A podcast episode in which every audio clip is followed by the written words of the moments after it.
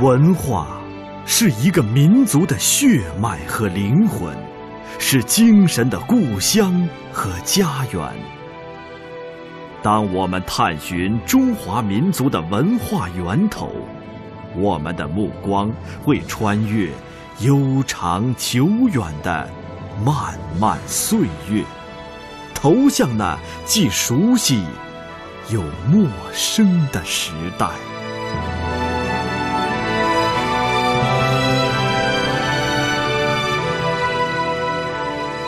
中华文化探源系列节目《回望先秦》，今天播出第二集《百家争鸣》。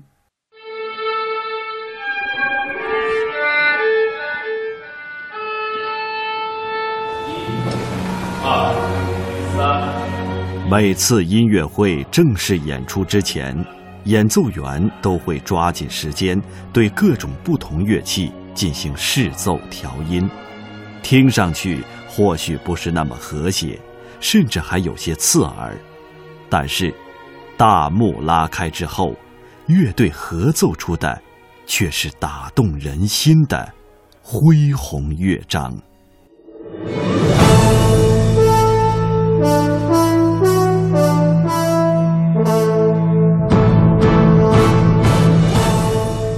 人们常说，音乐是流动的语言。如果说中国历史上也有过类似音乐会开场前后的思想碰撞和智慧交锋，那么，目光的那一端，最早应该是两千多年前的百家争鸣时代。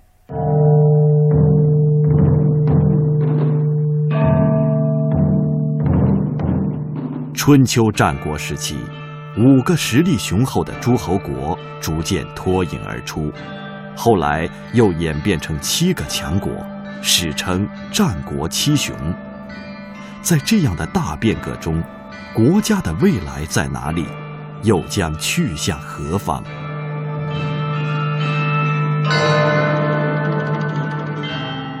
此时，一群卓越的思想家登上了这个历史舞台。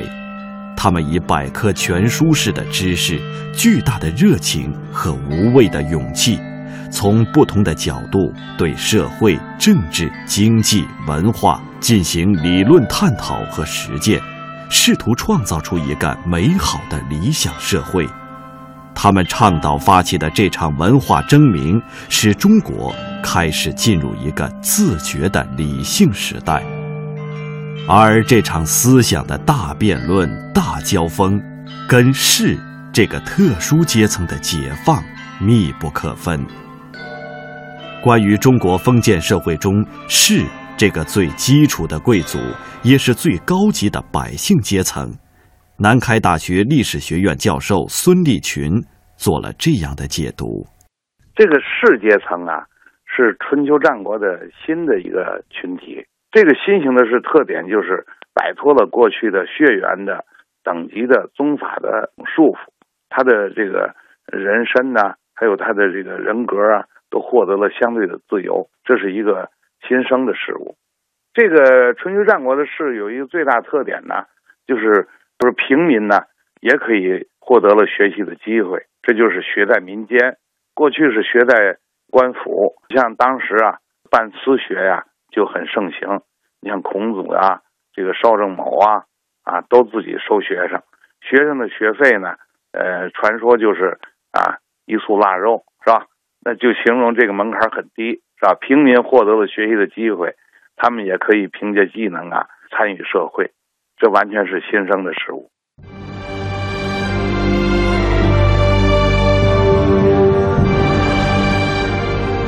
子贡曾向孔子提出“何如斯可谓之是矣”的问题，孔子回答说：“行己有耻，使于四方不辱君命，可谓是矣。”这句回答中，既表明了士的官吏身份，同时也指出了作为一名士的最基本条件和责任。一是要以道德上的羞耻心来规范自己的行为，二是，在才能上要能完成国君所交给的任务。前者是对士的道德品质方面的要求，后者则是对士的实际办事才能方面的要求。士，具体要做些什么呢？著名文化学者易中天以“修齐治平”四个字做了概括。所以，士是必须工作的，你不工作就没有收入。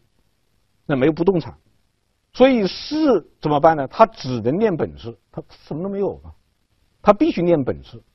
士练好自己的本事，包括道德修养，也包括知识技艺。比方说文士，他要掌握文化知识；武士，他要练武艺，啊，这都是本事。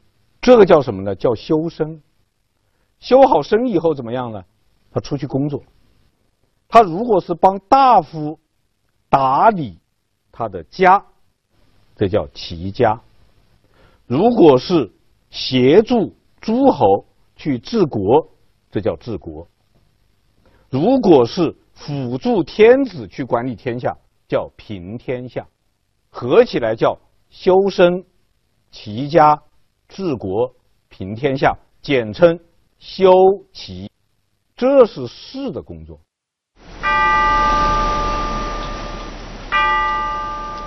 士是当时社会的特殊阶层，而养士是当时社会的特殊风气。养士也称养食客。战国时期，仰视最著名的是魏国的信陵君魏无忌，齐国的孟尝君田文，赵国的平原君赵胜，楚国的春申君黄歇。因其四人都是王公贵族。后人称之为战国四公子，也叫战国四君子。大人，外面有一个乞丐模样的人前来，声称要投奔大人。看看邀请。诺。哈哈哈哈好兴致啊！人人都说信陵君好贤重义，今日一见，果然名不虚言呐。无忌见过先生，在下如此这般，不知信陵君可否赏些酒饭呢？来来来，先生快来。且慢，我等投靠主公之时，无一不身怀绝技。你是否有一技之长啊？是啊，如果你有真才实学，不妨露出一二，也好教教我等。就。好了，你们不要再说了。四海之内皆兄弟，如果先生不嫌弃的话，就把这里当成自己的家吧。哈哈哈哈哈！好一个信陵君，真豪杰也！我如若再隐瞒，倒显得我不磊落了。我并无一技之长，只空有一个名字而已。先生高姓大名？我姓田，名文。你可是齐国的孟尝君？正是在下。这个片段是内地热播电视剧《虎符传奇》的一个剧情，大概讲述的是一个乞丐来投靠信陵君，被信陵君的那些门客嘲笑，信陵君制止了大家。乞丐看他待自己如此热情，知道投了明主，也不再伪装，告诉信陵君。自己就是田文，田文就是齐国的孟尝君。由此可见，养士已成为当时上层社会竞相效仿的一种时髦风气。只要是有实力、有抱负的国君权臣，无不以尽可能多的收养门客为荣。有些权贵门下都收养着数千人以上的门客。通过养士的方式，大量集中人才，迅速抬高自己的政治声誉，以壮大自己的政治力量，称霸诸侯。所以，上层权贵争相礼贤下士，不拘一格地网罗人才，以尽天才之大为己能，形成了事无常君、国无定臣的人才流动和人才竞争的局面。这样一来，众多的士大夫都散落在各个诸侯国，彼此之间的观点碰撞和思想交锋也受到局限，无法形成大规模交流的局面。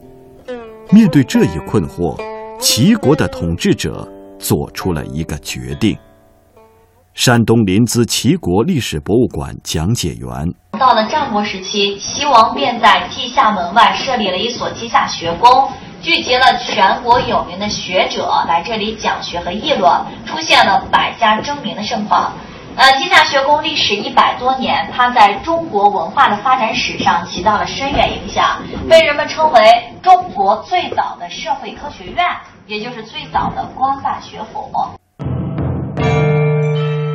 稷下学宫，或称稷下之学，建立的时间大约在公元前四世纪六十年代，它历时一百五十年左右。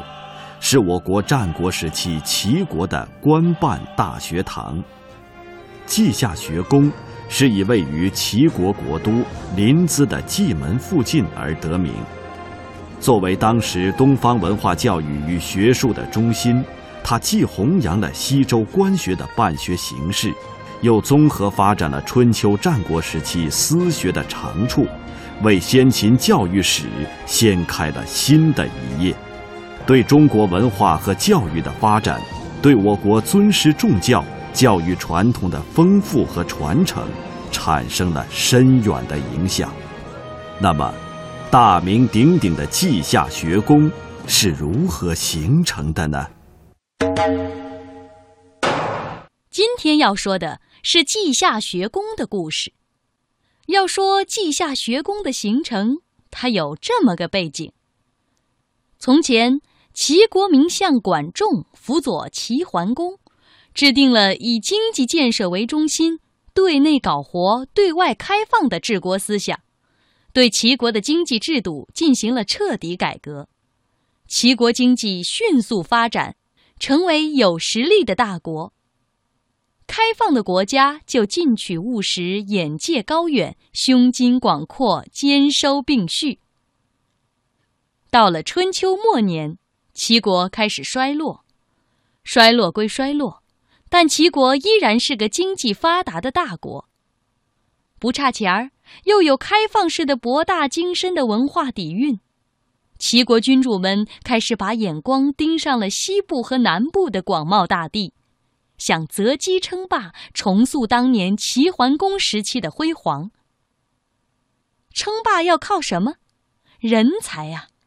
这时就有人出主意了，咱不如办个大学，把天下所有名门大派的掌门人都请来，让他们在咱这儿搞研究、带学生，再给他们办一个定期的论坛，让他们辩论，百花齐放，百家争鸣，想说什么说什么，想怎么说就怎么说，想骂谁就骂谁，骂者无罪，闻者足戒。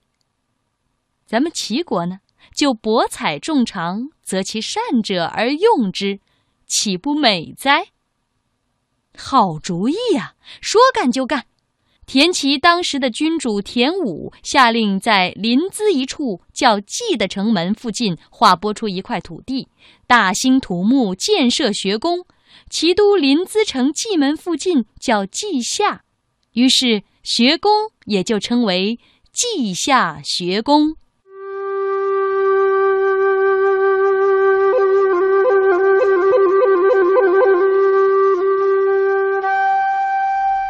著名文化学者余秋雨说：“梁启超先生在《少年中国说》里曾经渴求，何时才能让中国回到少年时代？什么是少年时代呢？少年时代就是天真未凿的时代，草莽混沌的时代，而百家争鸣、稷下学宫，就是中国的少年时代。没有它。”各种文化也在，诸子百家也在，却无法进入一种既高度自由又高度精致的和谐状态，因为世上有很多文化自由而不精致，又有很多文化精致而不自由。稷下学宫以尊重为基础，把这两者统一了。因此，经由稷下学宫，中华文化成为一种和而不同的壮阔合力，进入了世界文明史上极少数最优秀的文化之列。在当时那种求贤若渴、从善如流的氛围下，百家争鸣，迅猛发展。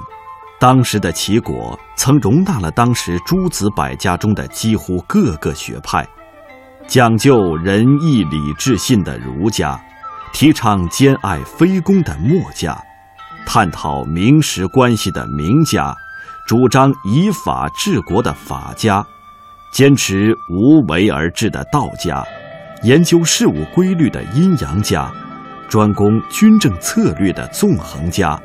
专攻战略战术的兵家，还有农学家、医学家、天文算学家、小说家、杂家等，各家蜂拥而出，展开热烈争鸣。在其兴盛时期，汇集了天下贤士多达千人左右，各种学术观点激烈交锋，思想争鸣，蔚为壮观。虽然过去了两千多年，那百家激辩的声音犹在耳畔。老夫主张，应当以仁政来治理天下，重教化、轻刑罚，才是使国家安定、人民富裕幸福的必由之路。让所有的人都可以接受教育，才会使全国上下都成为道德高尚的人，从而建立大一统的社会。正所谓仁者无敌。当今各诸侯国纷争不断，百姓生活于水火之中，这完完全全是由于人与人之间不相爱造成的。所以，国与国之间，人与人之间。都应该兼相爱，交相利，兼视人如己，兼爱即爱人如己，天下兼相爱，就可达到交相利的目的。兼爱才是当今社会最好的药方。非也，非也，治理天下最好的方式，当属无为而治，清静无为。守慈守柔，才能以柔克刚。一个国家疆域不要太大，人口要少，万民的自为实现无为无不为，靠万民的自治实现无治无不治。治理社会最万能的武器，当然应当是法。不别亲疏，不输贵贱，一段语法，以法为教，以利为师。法治则国治。各位有所不知啊，天下之事合纵相聚，方能取各自所长，形成合力。人是核心，人是核心。兼爱是良药，无为而治。兼爱是良药，无为而治。法才是利器，联合才能制胜。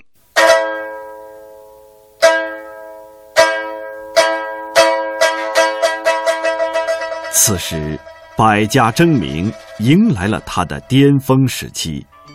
后来，许多对中国思想文化产生重要影响的辩论，都是在这里诞生的。这时的稷下学宫人数之多，学派之广，规模之大，争辩场面之热烈，都是前所未有的。正如宋代文学家司马光在《稷下赋》中所说。治千里之奇事，总百家之伟说。其文化研究中心管子学刊主编于孔宝，百家争鸣呢，它是时代的产物，它是春秋变革这个时代所形成的特殊的文化现象，它有着深刻的社会基础，也铭刻着鲜明的时代烙印。因为春秋战国时期是我国由奴隶制向封建制过渡的时期，伴随着封建制度的发展和诸侯势力的增强，就出现了诸侯争霸、群雄并起的局面。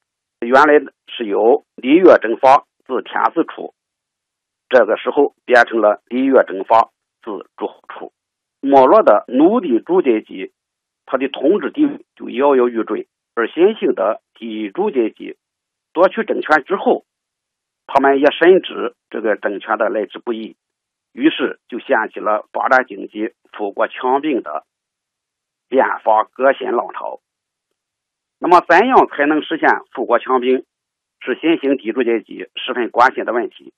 那么，这种政治上的迫切要求，为不同的学说。不同的观点和不同的价值观的建立，就营造了适宜的环境。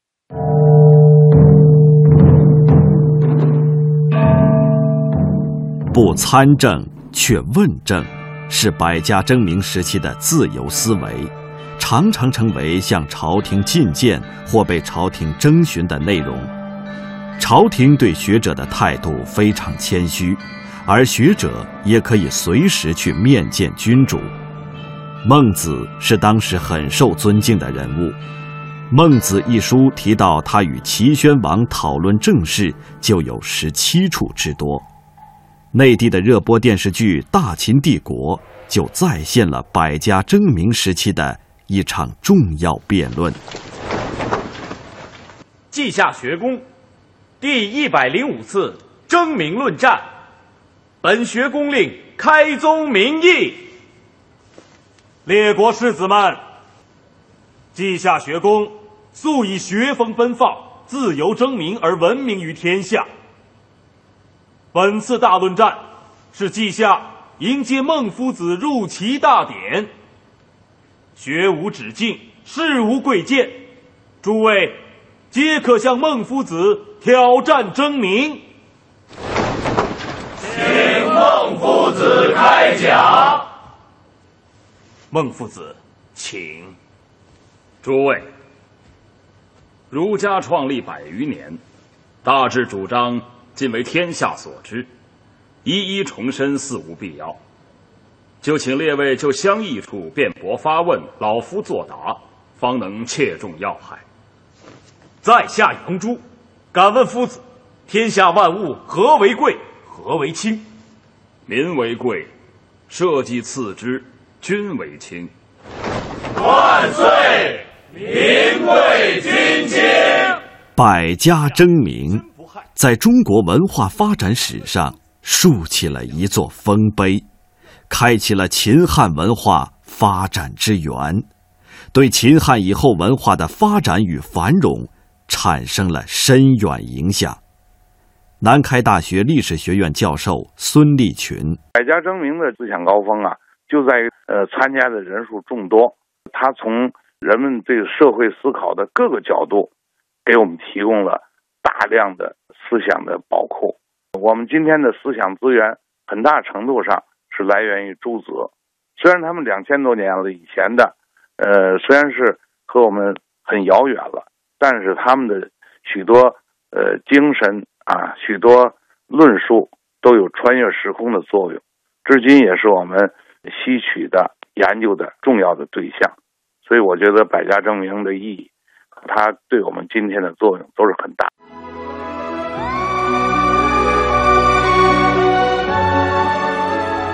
诸子百家的学说，堪称中华思想文化派系的母本。他们经过碰撞、交锋。